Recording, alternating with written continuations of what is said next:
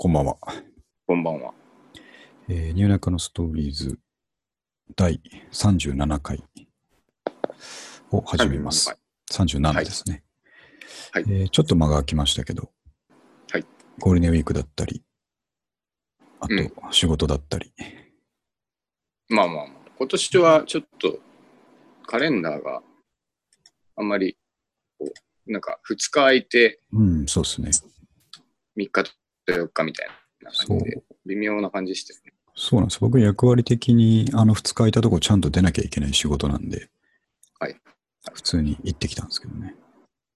も三上君でもゴールデンウィークだからしっかり休むとかそういうの別にないんでしょ？う僕はね、もうないですね。っていうかもう日付がわかんないです。ただ一応、なんていうんですか、あの、銀行が休みだっていうのはでかくて、ああ、銀行が休みだと、あの、じ休みの気がするんですよね。そういう感じになっていくんですね社長とかやってると。そうです。で確認ができないんで、僕はね。おーあ、なるほどね。ええっていう感じですけど。まあ、うん現場はずっと動いてました。はいうん、そうですよね。はいそう、ゴールデンウィークは、えっと、まあまあ、いろいろプライベートでやってることはあったんですけど、えっと、こっちの方面で話すことといえば、えーブックオフウルトラセールですね。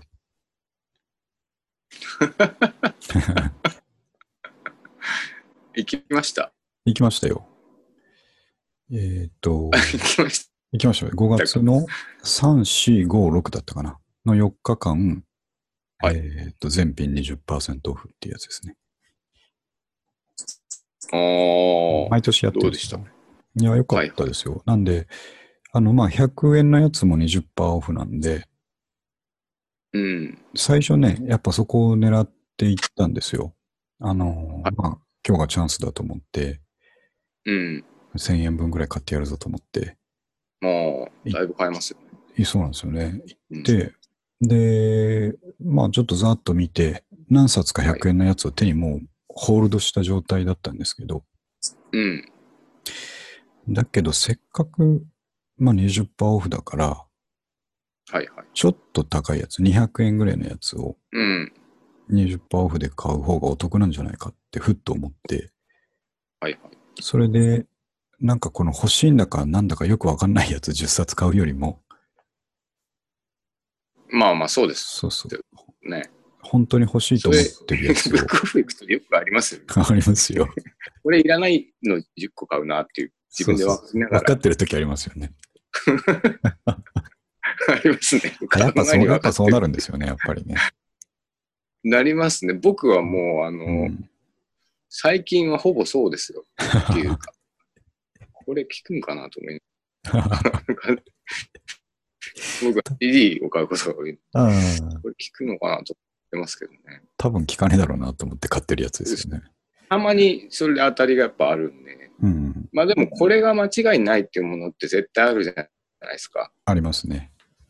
ちょっと高くても、うん、こっちそうそうそう。の方が絶対きついだろうな。それを500円とか出して買う方がいいんですよね。そう、絶対そっちの方がいいっていうのが、あのーま分かあ、ってるんですけど。分かってるんですよね。だけどなんか、コストパフォーマンスの方に走りたがるのが僕らの悪い癖ですよね。えうんー、同じお金で2倍買えるっていうそう、そこだけにフォーカスし質をちゃうん無視した。うん。フォーカスしてしま良くないんですよね、そこは。う。そうですね。で、なんですけど、今回はですね、はいちゃんとそこを意識できて、お意識して。で、はい。えっと、トピックにも書きましたけど、あの、ん。まあ僕が常々好きなですね、あの、森博先生の、お。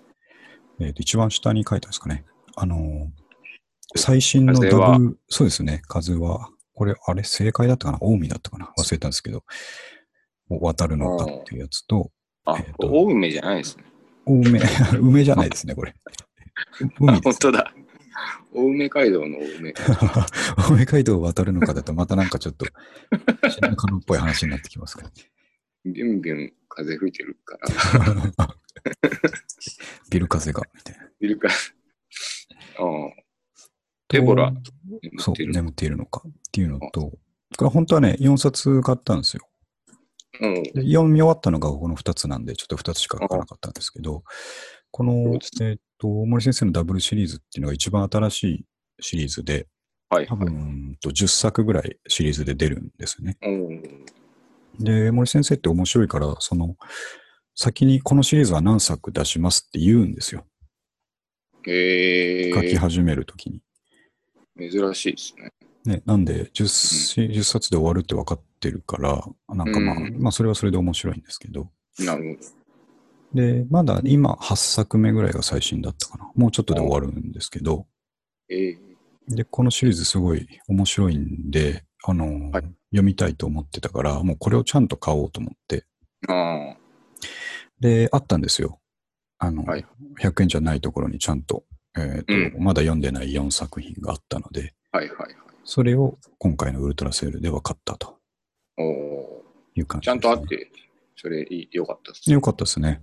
うん。うん。でなんか、中、中一個抜けてるとこなかったです。あ そこは大丈夫でした。なんかたまにそういうのあるじゃないむちですか。ゃくちゃモヤモヤしますからね。ね。あどうしても読みたかった本のはい。下しかないとかね。ありますよね。あと上下だと思ってたら中がうん、中があったとかね。ありますね。ね。うんああ、でも、よかったです。ダブルシリーズっていうのはどういうそう、あとですね、あの、ちょっとこのリンクを見ていただくとあれなんですけど、えっと、森先生の本のシリーズって、こういうちょっとアルファベットで言うんですけど、最初のシリーズが、あの、まあ、有名なあの、すべてが。すべてが F になるっていう、あの、96年に出したやつは、うん。これは S&M シリーズっていうんですけど、これ右上の方に書いてあるプロフィールのところに書いてあるんですけど、これってあの、えー西川先生っていうのと、えー、萌えちゃんっていうのが主人公だから。S&M シリーズなんですね。で、次のシリーズが、ベニコさんっていう人が主人公だから、V シリーズっていうんですああ、これ、ベニコっていうよ。あ、そう、そうなんですよ。の。ダブダブルはですね、これは今回のシリーズが、あのーえっ、と、AI の、えっ、と、なんていうのか、アンドロイドというか、の話なんで、えー本の中の設定で、それを、うんえっ、と、ウォーカロンって呼んでるんですね。ウォーカロン。ウォーカロン。ウォークアローン。一人で歩くっていう意味のああ、なるほど。ウォーカロン。スタンドアローンの次ってことあ、そうそう、そうですね。まさにそうう。いうとこからつけたんで、と人工細胞で作った生命体うーん。で、もうすでに、あの、高度な人工知能が入ってるから、人間との差がほとんどなくて、簡単に識別できないっていうような、えーウォーカロンっていうのが実現実化している未来なるほど。の話だから、えーウォーカロンの W で、W シリーズってやつなんですね。ほうほうこれがね、むちゃくちゃ面白いんですよ。うーん。うん。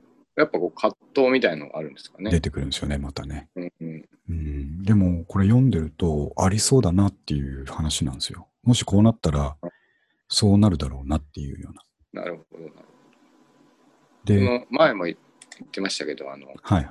電気羊の、そうそうそうそう、そうですね。どこから人間なのかみたいな。そうなんですよ。まあ、なんか、す逆に言うと、その、そのテーマ尽きるんですかね。そこにみんなたどり着くんですよね。うんうん。だから本当にこの間、その電気羊、えっ、と、なんですか、ブレードランナーを読んではい。て、次にこれを読んだんで、あの、うんやっぱり完全にこれ、あの、オマージュというか下敷きになってるんですよ。ブレードランナーは。うん。うん、で、まあ、なんだけど、ちょっと、えーもっとこう、えー今風のエッセンスというかですね。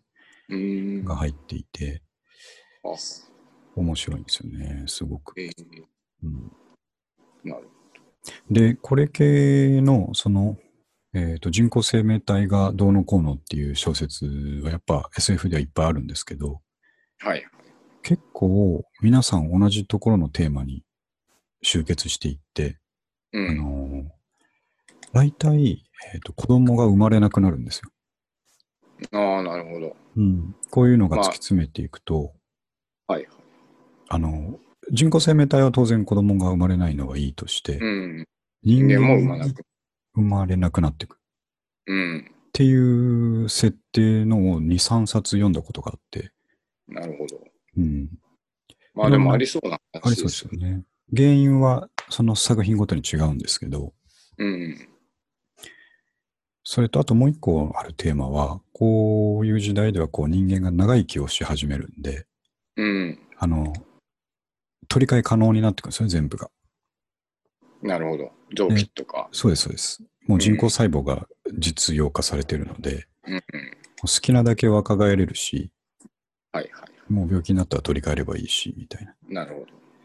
で、他の作品でもそうなんですけど、あの、そういうふうに人間が長生きできるようになってくると、うんそれはそれでこう、なんて言いますかね、あの、倫理観とか哲学観の崩壊が起きてくるというか、なるほど。ずっと生きられることが今まで誰も経験したことがないから、うん。うん。あの、逆にそれで自殺をする人が増えてくるみたいな。まあそうしないと終わらないってことですそう、ね。そうなんですよね。から。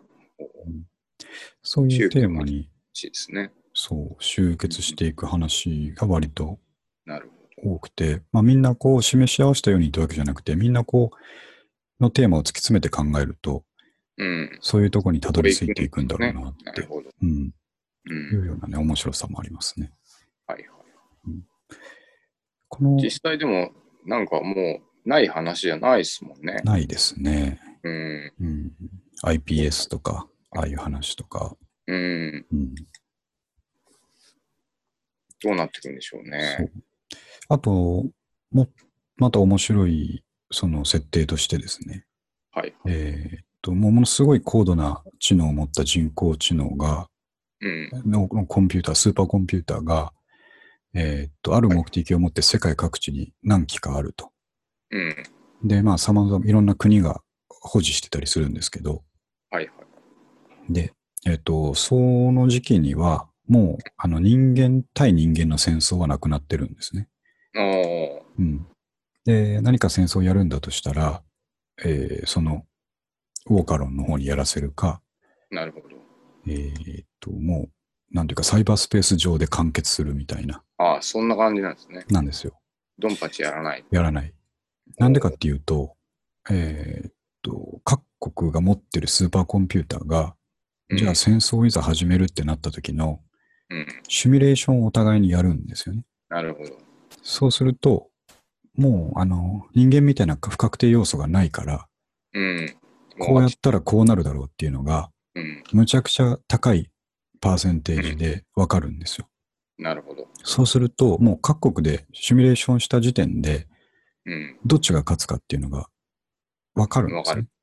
うん。だから実際の戦闘はせずに、なるほど。シミュレーションで戦争が終わるっていう。ええで、どっちかが降伏するんですね。なるほどね。シミュレーションしてみた結果、絶対うちが負けるから、うちが降伏っていう。変な世界ですね。そう、なんか、平和なのか何なのか、うん。よくわからないんですずーっと弱者がやられっぱなしな感じしますけどうね。それん、そうですね。項目そもないっていう。人が死なないっていう意味ではいいのかもしれないですけど、まあまあ。ええなんか面白いでしょ、そういうこと考えるの。あ、考え方としてはね、し、十分ありえそうですよね。ね、うん。なるほど。で、これを今僕、その10冊中の、まあ、あの最新刊まだ出てないんですけど、はい。えーと、半分ぐらい読んだんで、うん。うん、その先がまた楽しみで。ちょっと三上君、これ後で、このあらすじだけ、こう、一番下が、えっ、と、順番的には古いんですけど、ああ、彼女は一人で歩くのかっていうのが最初なんですけど、はいこれからちょっとあらすじを読んでいくだけでもね割とワクワクしますよ。ええうんなんかこう、続きが読めるの、読める幸せってありますよね。ありますよね。あの本読んでると、そうそうそう。あ、まだこれだけあるなっていそうなんですよ。で、終わっていく時の切なさう。みたい、な。ね切なさっていうかね。終わってしまうなっていう。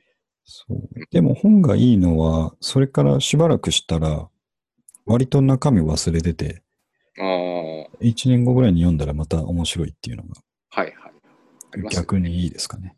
うんあの、これが映画とか映像だと、うん。割ともっとちゃんと覚えすぎてて、うん。なるほど。あんまりもう一回見た時に面白くないんですけど、うん。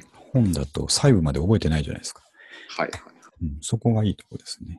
結構忘れますよね、いろんなもの。忘れますね。うん僕、結構もうあらゆること忘れてます、ね。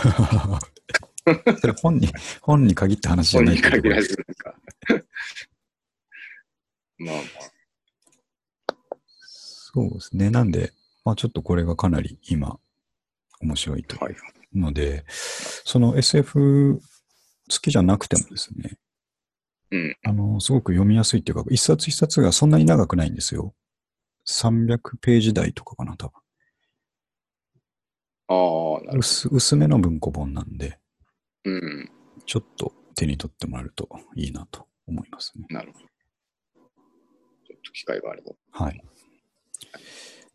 で、じゃあ、えーっと、次は何行きましょうかね。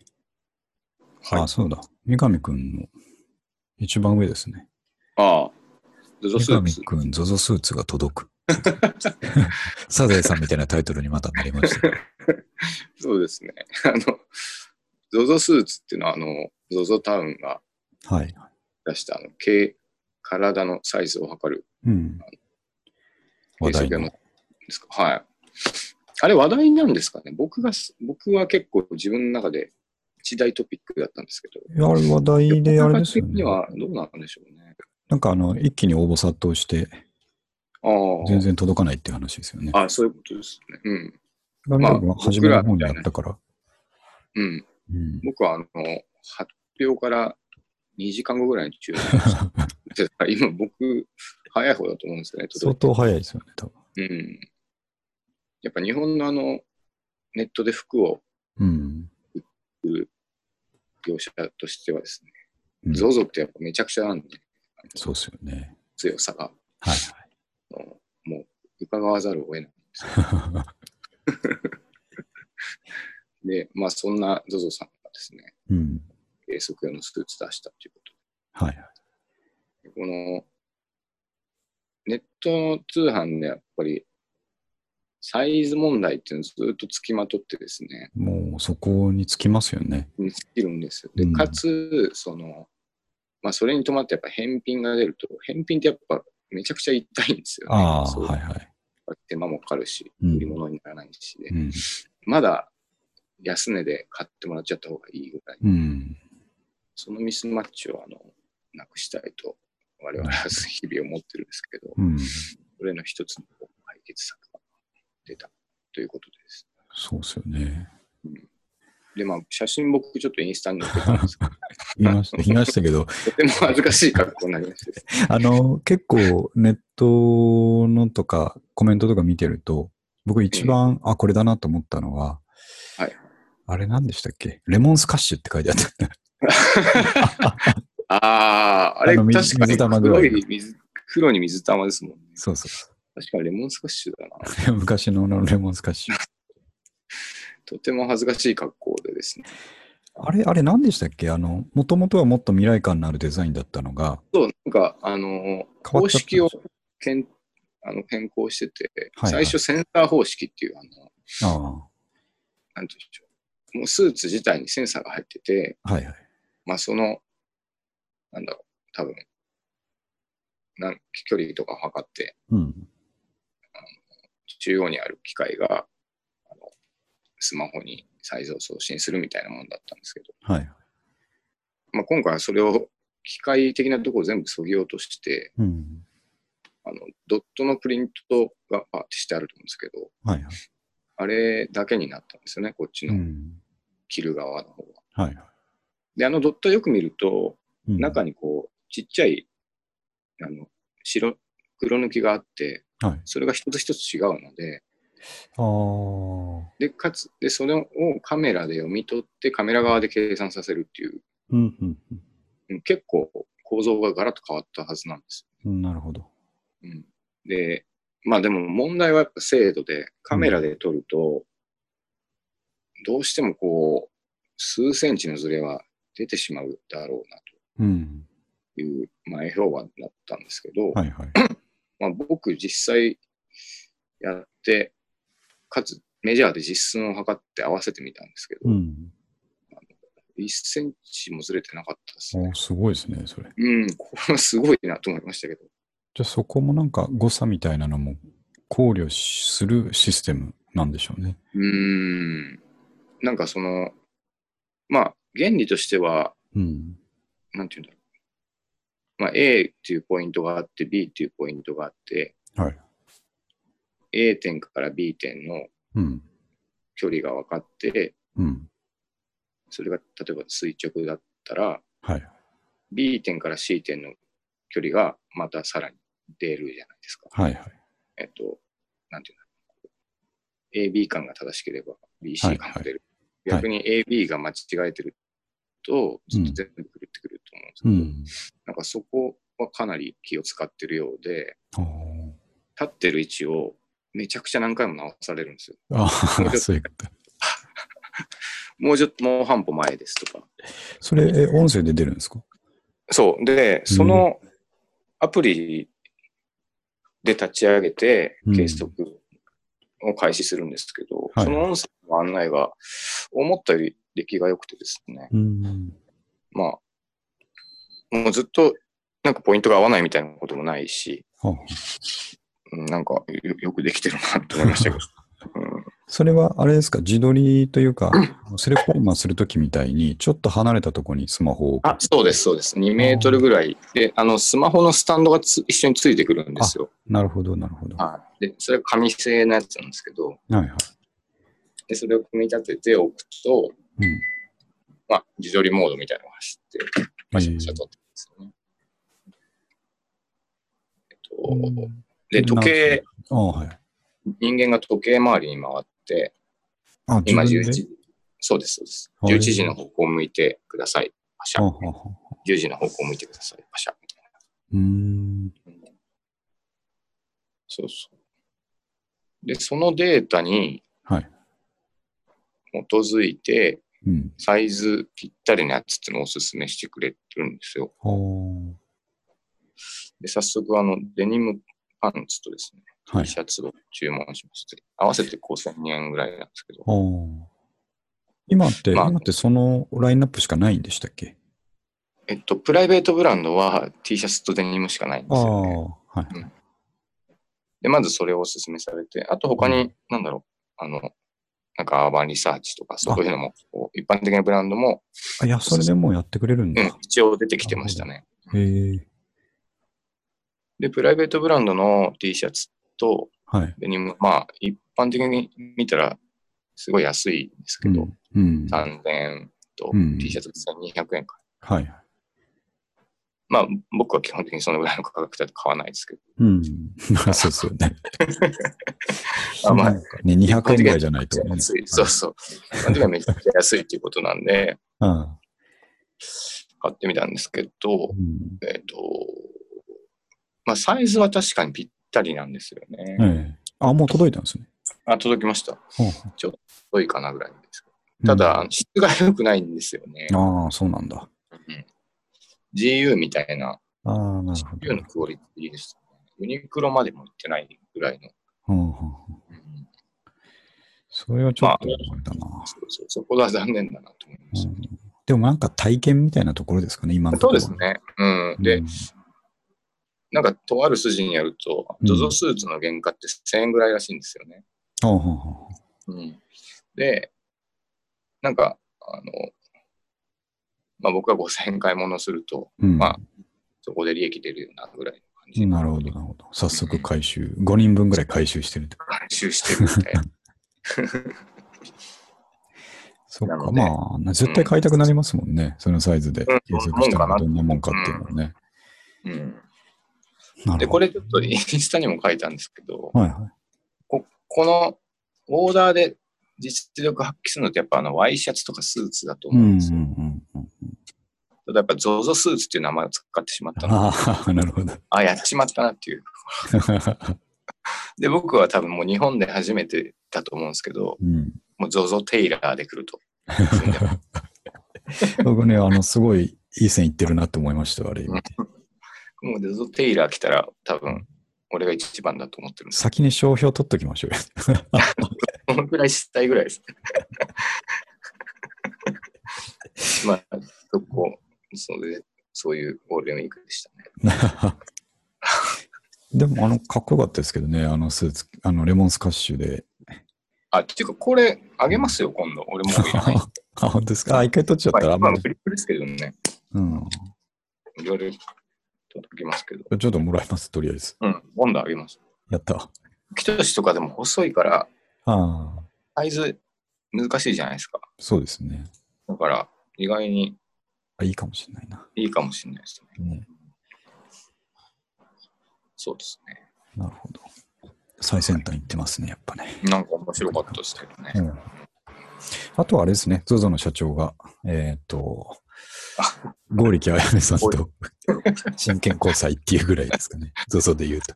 あれなんかあの、株価が下がると、投下するっていうジンクスがあるらしいですけどね。それで余計下がらないのかな？それで上がる方、上がる意味がよくわからないですけどね。認知が上がって、うん。まだズゾを知らない人が、ああなるほど。あ、じゃあ知らなそうなターゲット層がいるであろう人と付き合えばいいですかね。しれないです。若い人とか、うんなるほどね、いるかもしれないですね。うん。一目惚れでしたって書いてありましたけどね。あの人が変わってる人ですよね。うん結婚しないって宣言してるんですよね。確か面白いな。うんまあ、ZOZO はちょっと引き続きはいクですね。。でですちょねっとそのまんまその下の、えーアダム・エロペのオアシス T シャツっていうネタなんですけど、これをちょっと偶然目にしてですね、これ、うん。うん、見てみたんですけど、これ正直どうですか？僕ね、あのまあちょっと説明すると、また後でね、リンク貼って皆さんにも見ていただきたいんですけど、はいはい、はい。えっ、と、オアシスの、えっ、と、あの、まあ、服の、えーブランド、アダム・エロペがコラボして、はいはい。えっ、と、オアシスの曲のタイトルが前ですかね？前にプリントされていて、匿名ですよ。そうですね。で、背中にその歌詞が書いてあるっていう、シンプルなデザイはいはい。ンの T シャツなんですけど、うん。あのーはいア。ダム・エロペってすごいいいと思うんですけど、これに関してはちょっとダサいんじゃないかっていう気がしませんか？そうですね。やっぱここれは何だろう、うな。10年ぐらい寝かせたいですよね気持ち的には。これ多ただ、あ分の、オアシスの。いいな。シャンペンスーパーノヴァとかああ、はいはいはい。スーパーソニックとか。なと思いましたけどね。うん。スーパーソニックとか。そっか。リブフォーエバーはちょっと厚ぼったいですかね。でも、そうですね。まあ、アダム・エロペのターゲット層も上がってきてるんでしょうね。ね。まあその辺の僕らの世代って感じですね。ットなんじゃないえこれがまあ、三上くん7560円ですよ。え 高い。高いですね僕らだったら T シャツね、15枚買いますね。7560円あったら。えうん。もっといけんじゃないですか。もっといきますか。フリマで本気出せば、まあ、70枚いけます 買いますけどね。確かなんかこう、に、うん、あれですよね。高いなって思ってしままいますす。よね。これ多分問題、僕が今ダサいと思った問題はですね、はい。このオアシスのロゴだと思うんですよ。ああ、ロゴ自体が。うん、ロゴ自体がちょっとこれ、絶望的に 適当に作りすぎなんじゃないかなっていうまあまあまあまあ。僕昔から使ってるこのロゴですけどもね。そうですね。うん、まあでも、このロゴないと寂しいですから。まあまあまあ、そうですけどね。あ、でもどっちかにすればよかったのかな。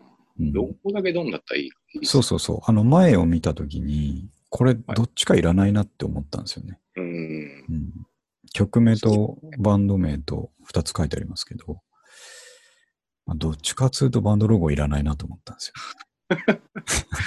ああ、まあ、そうですね。後ろに入ってますしね。うん。あ、2個入れたからかな。そうそう確かに。。なんかごちゃっとしてるんですよ。そうですね。うん。ちなみに、90年代のオアシスのはい。T シャツは、ちょっとはい高騰してますね、今。おー、そうですか。うん。なへんか、ーまあ、おっさんが買ってんのか若い子が買ってんのか知らないですけど。僕はあの、ロッキン4の怪しい通販で買ったことありますけどね。あそういうのとか取っといたら、4、5千円で売れたと思うんですあのー、なんていうのかな。肩に3本ラインの入ったサッカー T シャツみたいなやつなんですけどね。よ。あのタイプ、今、めちゃくちゃ高く売れます高いですか？ライン入りが流行ってるんで。おー、うん。もったいないことちょっとしてる。軍側のやつですよね。そうです、そうです。うん。でも多分オフィシャルでも何でもないから、すごい質が悪かった思い出がありますけどね。の割に3500円ぐらい取られたんで、ああいうので、買って、買いがちですよね。そう、買いがちですよ。えーあの、ソニックユースの昔のはい T シャツはいやっぱりブブートの方が高いぐらいの話です、今。いやー、でも、ソニックスかっこいいですもんね。う。うんんなんかデザインが。そうそう。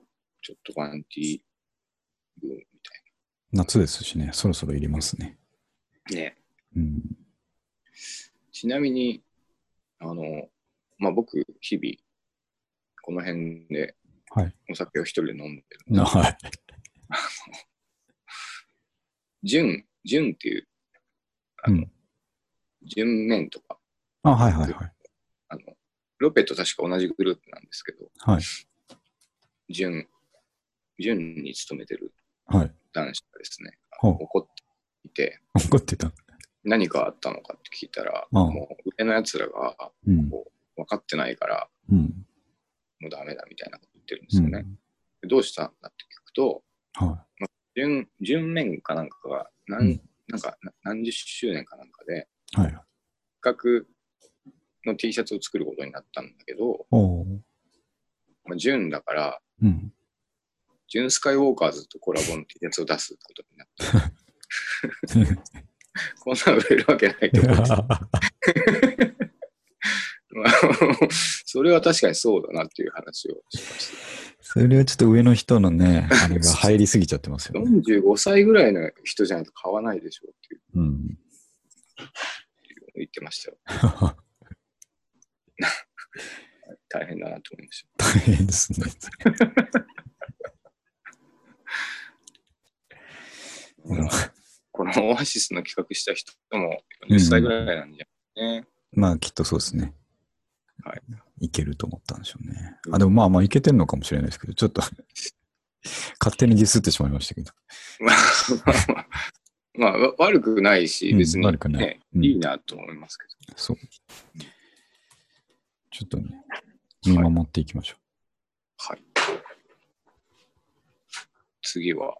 次、なんか、ちょっと三上君選んでくださいよ。僕ね、あの、ソロキャンプの動画、ああ、いいですよね。えっ、と、これひ僕、見てないけど、ひろしさんのソロキャンプ動画が人気ってやつですね。こ れ誰なんですか？これあれですよ、芸人のひろしさん。え、あのヒロシですか？あのひろヒロシで。しですすのひろしさん。えー、ソロキャンプやってんですか？これでむちゃくちゃ YouTuber として成功してるんですよ。えー、あ、知らなかった。僕も、なんえー、か、あのヒロシ。そう、ヤフーニュースかなんかになってたんですよ。えー、あのひろしがソロキャンプ動画で大人気みたいな。あ、本当に。あ、でも俺もこの間なんかインタビュー読んだな。ああ、あありました、ありました。多分同じ記事じゃないかな。ねなんか本当に人見知りだっていう 話でしたけど、そ本当に人見知りでう。うん。芸能界に入ったのは間違いだったみたいな そうそう。こと書いてありましたけど。そうなんですよ。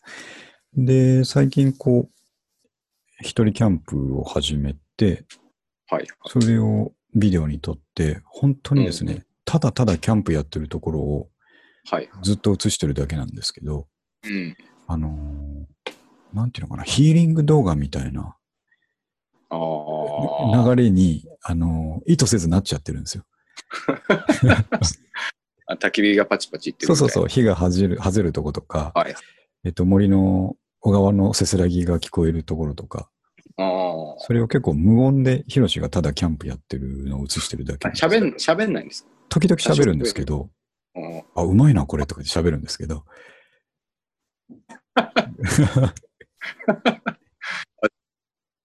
それ見てみよう、後で。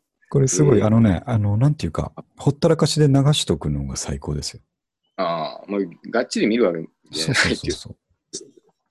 えめえっちゃいい。あの、中には、あの、がっつり喋るやつあるんですよ。商品紹介みたいなこともやってるので、うん。キャンプのギア紹介もやってるんですけど、もう、なるほど。メインは本当に淡々とソロキャンプやってるとこを映してるだけなんですけど、ええめちゃくちゃ楽しそうなんですよ。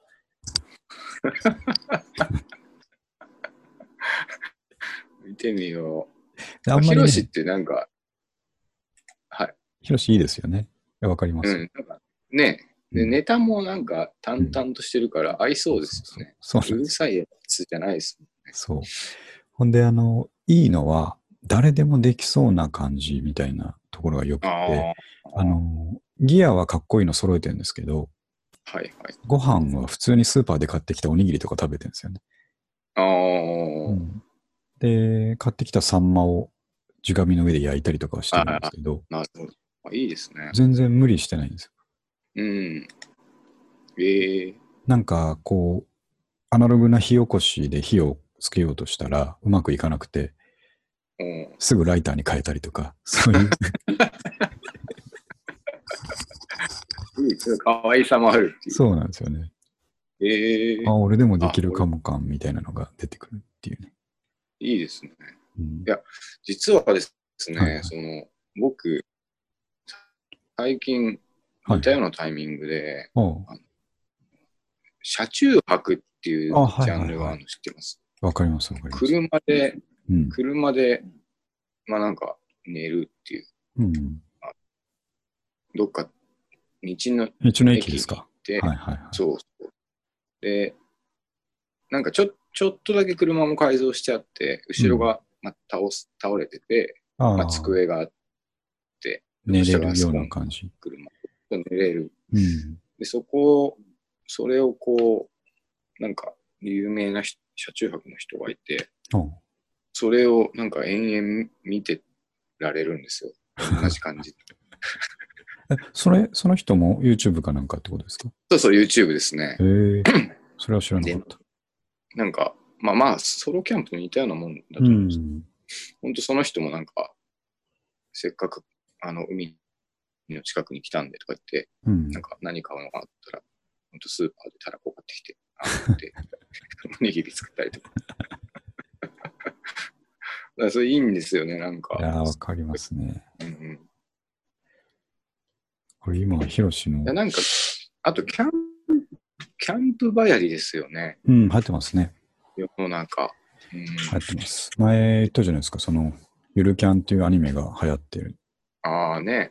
うんっていうのもあるし、このヒロシのも多分一役買ってるし、はいはいあとデカトロンも一役買ってますよね。デカトロンうん。これでデカトロンの話題ですね。話題ですね。載ってましたね。えーっと、で、あ、そうだ。元フランス大統領、サルコジさんも熱心なデカトロニストっていうニュースなんですけど、デカトロニストって言うんですか？いや、これをまあ僕が勝手にちょっと作ってみたんですけど。これはツイッターからなんですけど、デカトロンって自転車も出してるんで。そうですね。はいはい。あのー自転車も商品のラインとしてあって、うんロードバイクですね。はいはい。で、それにサルコジさんも乗ってると。うん。うん。あの、フランスのブランドなんでね、デカトロンは。はいはい。ああ、そうか。まあ、サルコジさんもフランスのあ、で、この間、あの、350円のリュックあるじゃないですか。はいはい。あれを、まだちゃんと使えてないんですけど、この間、新宿の、えっ、と、あの、都庁のあたりを仕事で歩いてたら、はいはい。多分フランスからの観光客なんでしょうね。全く同じリュックを背負ってる、えー多分夫婦だ、夫婦だと思うんですけど、ええフランス人夫婦がいて、はいはい。あ、やっぱフランスでは普通なんだ、あれと思って。ちっちゃいんですかちっちゃい、ちっちゃい。ちっちゃい、ちっちゃかったですかちっちゃかったですよ。女性がやってる分には、あ、いい感じだな、なんまあ、ですけど。やっぱり前言った通り、その、旦那さんは結構ガタイのいいフランス人だったんですけど、あの、はいはい。やっぱり小学生コスみたいになってましたね。あ、そうなんですね。うん。まあでも、す我々が知らなかっただけで、やっぱりこう、有名は有名なんですね。フランスではむちゃくちゃ有名らしいですね。あの、なんだっけ、パリ・ダカールラリーじゃなくて、ツール・ド・フランスか。ツール・ド・フランスに見に来てる、えっ、と、観客の人とかがほとんどあのリュックを背負ってたみたいなツイートもあったし、あ、そんなに？うん、なかなかすごいらしいですよ。えーあ、マジっすか？なんか、こう、あれですね。知らない世界がいっぱいあるもんいっぱですねいあり。ますね。うん。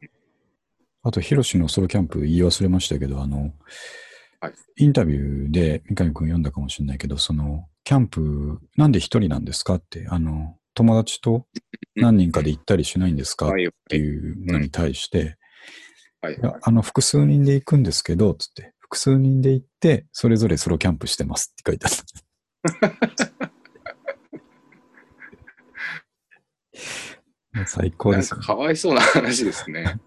あ、でも、気楽だろうなって思いますけどね。ね。ですね。うん。まあ一応、誰かが近くにはいるんですそうそうそう。なんかね、困った時には大声出せばなんか助けてくれるみたいな。僕らもなんかあの、中野とかでソロキャンプやりたいですよね、ちょっとね。そう、僕ね、やっぱちょっとキャンプやってみたいんですようん。ね。なんかだけ、ど、なんかちょっと思い切った全本格的なとこ行ったらちょっとやばそうじゃないですか。山奥にいきなり行っちゃうと。まあまあ、それはやっぱちょっとやばそう。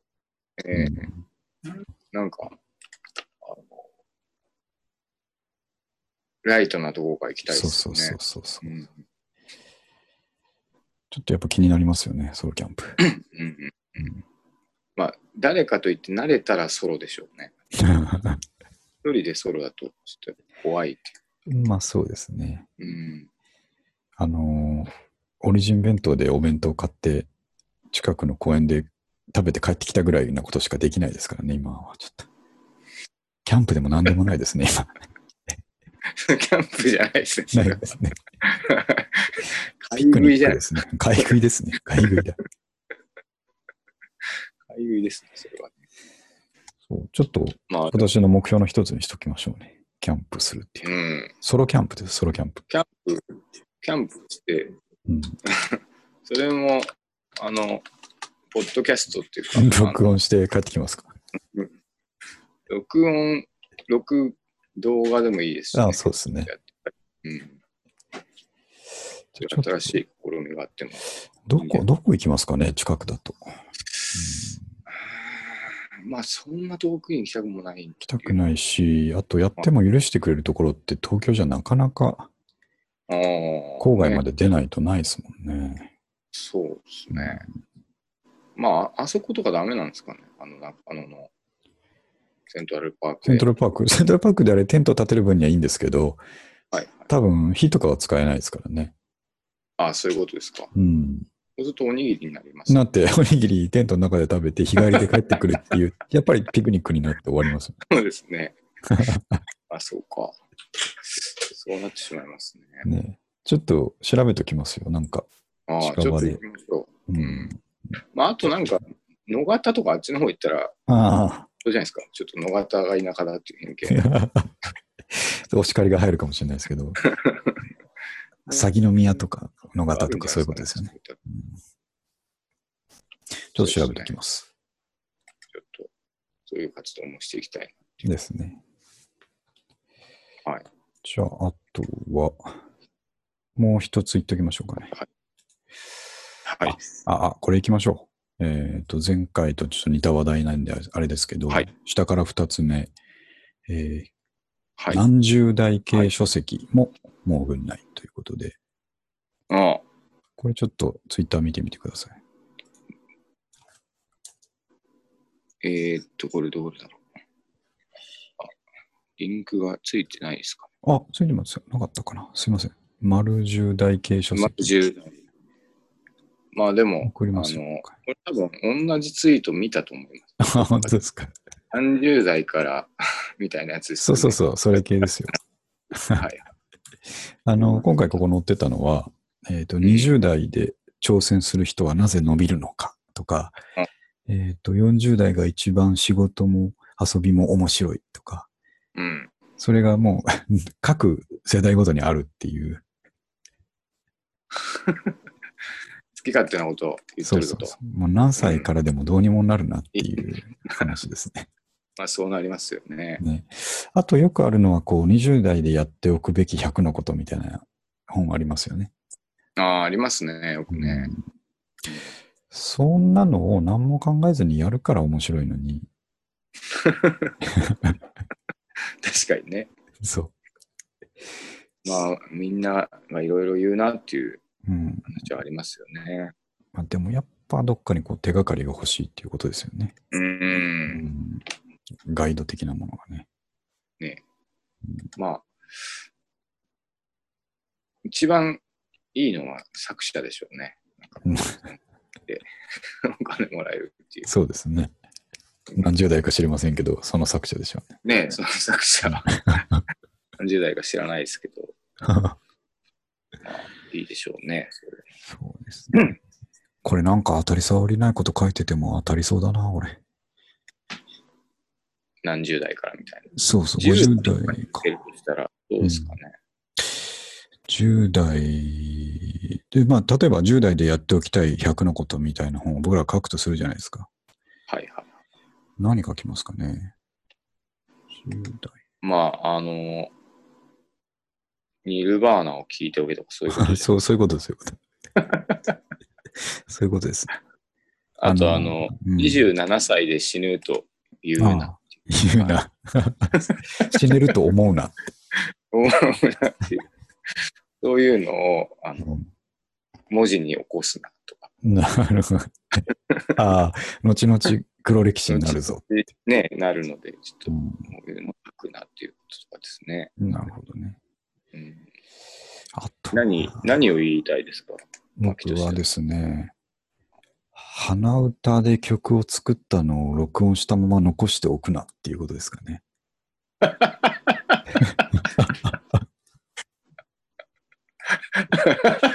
もうちょっとギターとかで形にしてからっていうことです。言ってることはね、めちゃくちゃわかるんですけど、で、それは美しい話だと思うんですけあど、ね。の、忘れないようにってやるでしょ。ねえ、ねえ、うんうん。それは いいんじゃないですか。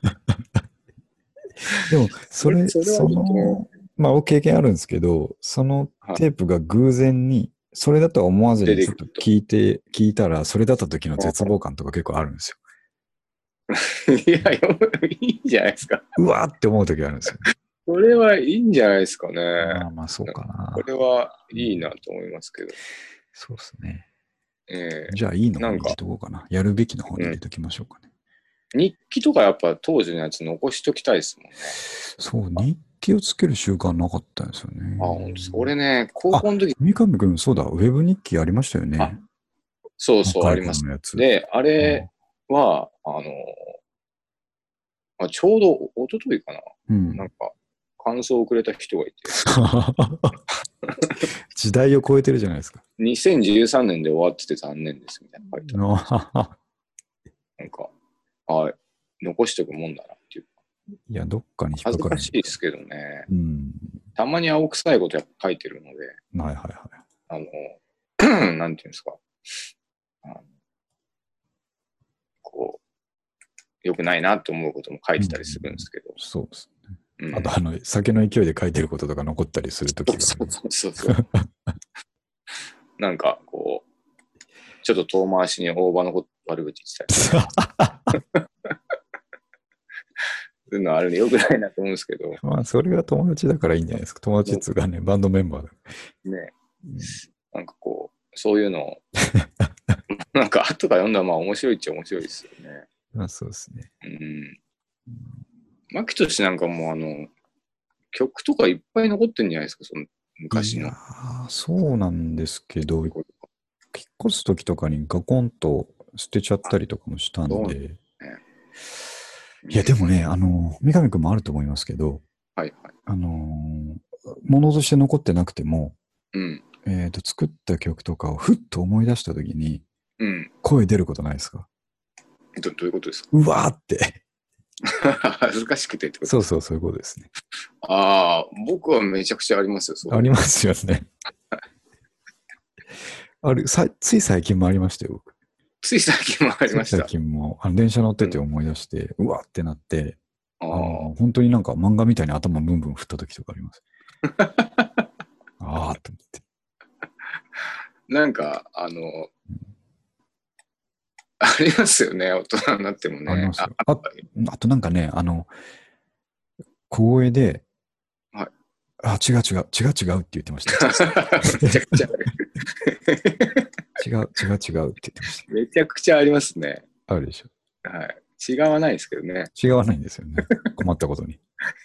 違わないです。めちゃくちゃありますよ、これ。あ、で、俺昔、うん。なんか父親が、はい。まあ、今に座ってこう、なんていうんですか、はい家族とくつろいでると、うん突然、あーとか言ってたんですよ。うん。あーとか言って。なんか、どうしたの？お父さんって言うと、いや、なんでもないみたいに言ってるんですけど、あ 今思うと多分それなんですよね。なんでしょうね。なんか思い出したんでしょう思いね。出してやってきたんだろうなって思いましたけど。そっか、やっぱ誰でもあるか、それは。うん、ありますよね。でなんか、でも、それも含めても、うん。やっぱ、昔の曲とか撮っといた方がいいですよね。それはそうかもしれないですね。うん。なんか、その時に、の自分じゃないですか、やっぱり。はいはいはい。うん。で、なんか、本当にこんなことやってたのかなっていうぐらい凝ったことやってる時がありますよね。ああ、うん。音楽とかで。そう、そういうことですね。はいはいはいはい。今はできないけど、こんなことと思って。そういう時期だったんでしょうねで。しょうね。凝ったことを。うん。氏の凝ったやつってでもめちゃくちゃ凝ってそうですね。そうですね。ギターとかでは来れなかったんですけど、そのなんか、録音技術的な、はうん、こう重ねてこうとか、いはい。なんか、そういうのは、あ、なかなかいいことやってんなっていうのはありますね、時々ね。そういうのやっぱ取っといた方が絶対面白いですよね。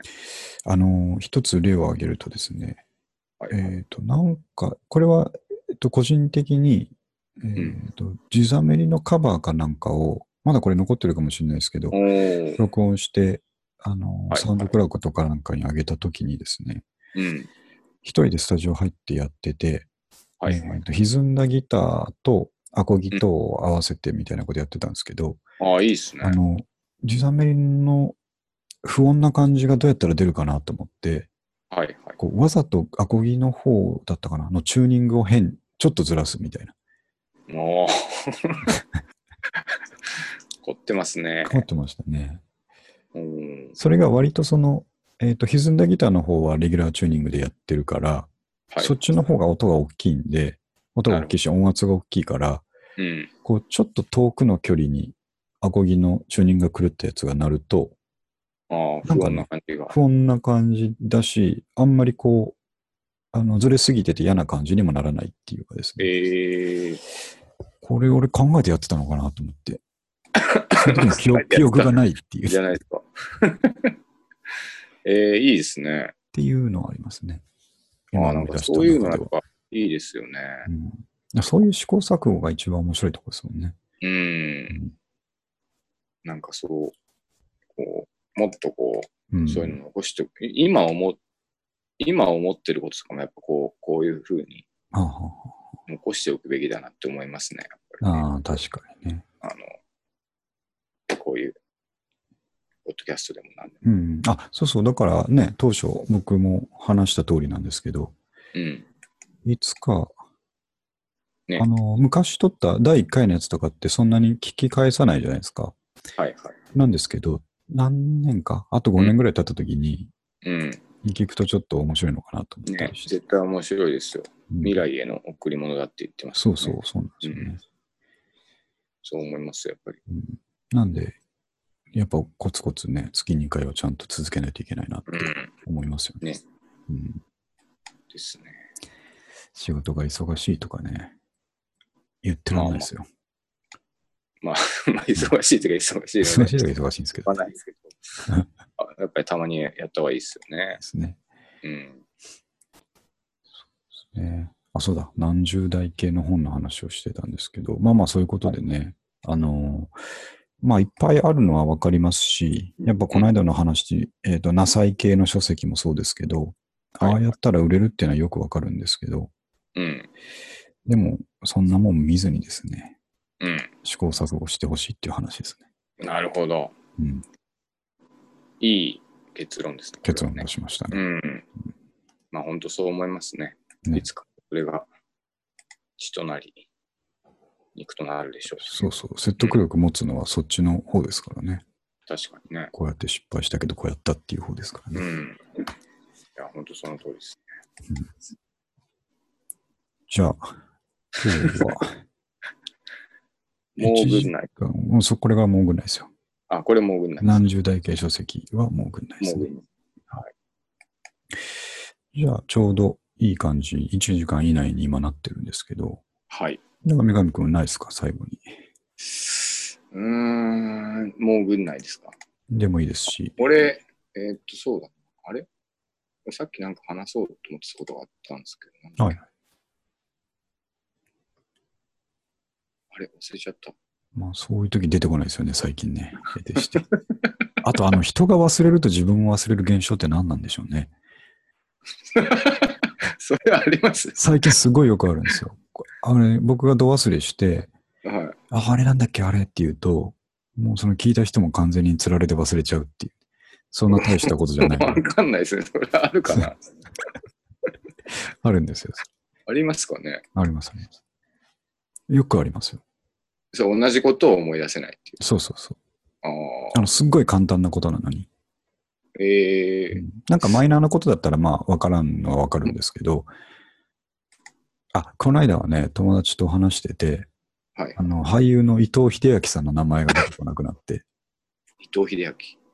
ああ、あの、そう、海猿とかの人。うん。が、今、あの、えっ、と、なんだかな、ボディーソープのコマーシャルで、北斗の拳のパロディやって、なかなか面白い CM があるんですけど、えーはいはいはい。それを僕、友達に言おうとして、あの CM 面白いよね。あれ誰だっけあれっつって。